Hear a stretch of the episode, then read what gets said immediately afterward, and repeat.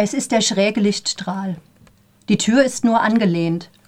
Doch wäre da nicht dieses Licht, das durch den Spalt schräg in den Korridor fällt, würde Hanan al-Hashimi, als sie barfuß durch den Flur zum Spiegel läuft, das leise Flüstern wohl gar nicht bemerken. Wie von der Tarantel gestochen ist sie aus dem Bett gesprungen, aus einem Albtraum hochgeschreckt, indem sie sich in eine Frau mit fünf Armen und drei Brüsten verwandelt hatte.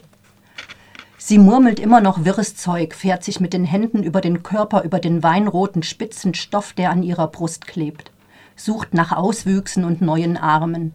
Sie kann nicht glauben, dass sich ihr Körper noch in seinem normalen Zustand befindet, und deshalb ist sie die Stufen der Holztreppe hinuntergeeilt, zu dem länglichen Spiegel, den sie aus der alten Wohnung im Damaszener Muhajirin-Viertel mitgenommen hat.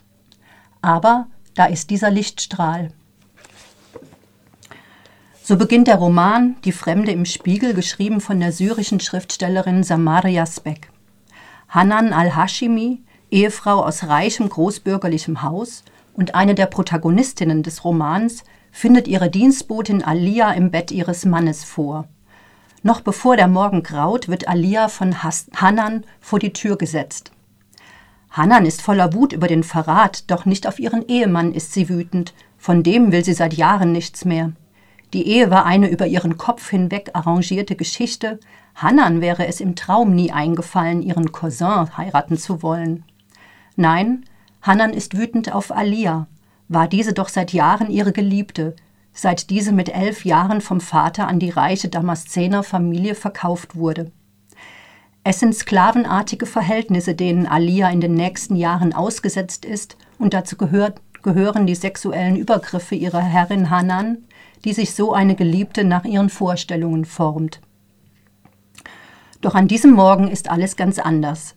Alia macht sich nach ihrem Rauswurf auf den Weg durch den reichen Villenvorort zurück zu ihrer Familie in die Elendsvorstadt, zurück zum Müll, dem Gestank und den Krankheiten des Slums. Die nächsten Stunden werden sowohl für Alia als auch für Hannan eine gedankliche Reise in die Vergangenheit, da beide durch den Bruch dazu gezwungen sind, sich mit ihrem Leben auseinanderzusetzen. Leben, die unterschiedlicher nicht sein könnten und die Samar Jasbeck in ihrem Roman gekonnt aufeinanderprallen lässt. Die wechselnden Perspektiven zwischen absoluter Armut und unvorstellbarem Reichtum werden dadurch nur noch offensichtlicher und enthüllen ein eindringliches Panorama der sozialen Gegensätze. Dazu zwei Lesebeispiele.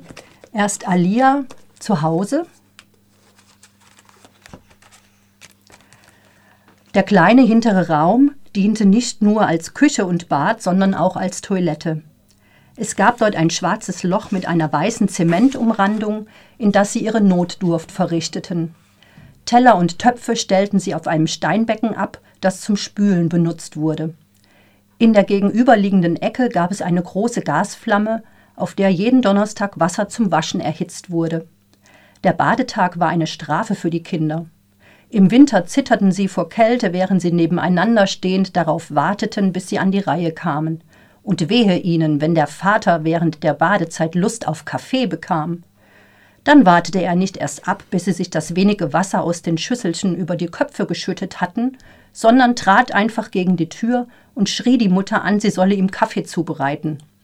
Dann geriet alles ins Stocken und sie mussten zähneklappernd darauf warten, dass das Kaffeewasser in der Kanne kochte. Und jetzt noch Alia in der Villa bei den Al-Hashimi. Alia schließt die Augen und denkt an den farbenprächtigen, sauberen Ort zurück, an dem sie gelebt hat, wo keine Blechwände den Blick begrenzten, nur dünne Gardinen aus dem Fenster flattern und Bäume Schatten warfen, wo die Fußtritte ihres Vaters sie nicht mehr trafen, wo sie den Gestank der Abfallcontainer nicht mehr ertragen musste.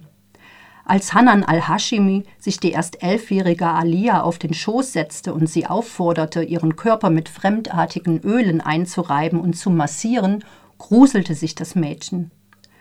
Doch Alia war ein Stück Teig und ließ die Herrin tun, was immer ihr beliebte. Die weichen Berührungen, die ihr anfangs unangenehm waren, verwandelten sich, während sie allmählich in der Villa zu einer Frau heranwuchs, in Wachtträume. Manchmal stellte sie sich sogar vor, sie sei nicht in einem ärmlichen Viertel geboren, sondern direkt einem sinnlichen Traum ihrer Herrin entsprungen. Doch so gegensätzlich es auch sein mag, gibt es zwischen diesen Welten auch Gemeinsamkeiten, nämlich Last des patriarchalen Systems, welches in allen Gesellschaftsschichten vorherrscht und dem alle Frauen unterworfen sind, sei es durch rohe Gewalt oder durch soziale Kälte und Schweigen. Samar Jasbek hat in ihrem Roman Die Fremde im Spiegel einen sehr mutigen und beeindruckenden Roman geschrieben. Die Liebesbeziehung zwischen den zwei Frauen ist sicherlich ein absoluter Tabubruch in ihrem Land. Und die Beschreibung der sozialen Gegensätze und der patriarchalen Machtstrukturen gibt ein deutliches Bild einer syrischen Gesellschaft vor der Revolution 2011. Während der Revolution dokumentierte und recherchierte Samar Jasbek über die Gewalt des Regimes gegen das aufbegehrende Volk. Und sie musste im Herbst 2011 Syrien verlassen, da sie und ihre Familie in Lebensgefahr schwebten. Es hat sie nach Paris verschlagen, ins Exil. Hier arbeitet sie weiter. Ein nächstes Buch, nämlich Reportagen über Nordsyrien, ist gerade fertiggestellt. Samar Jasbek, Die Fremde im Spiegel, übersetzt aus dem Arabischen von Larissa Bender, erschienen 2014 bei Nagel und Kimsche.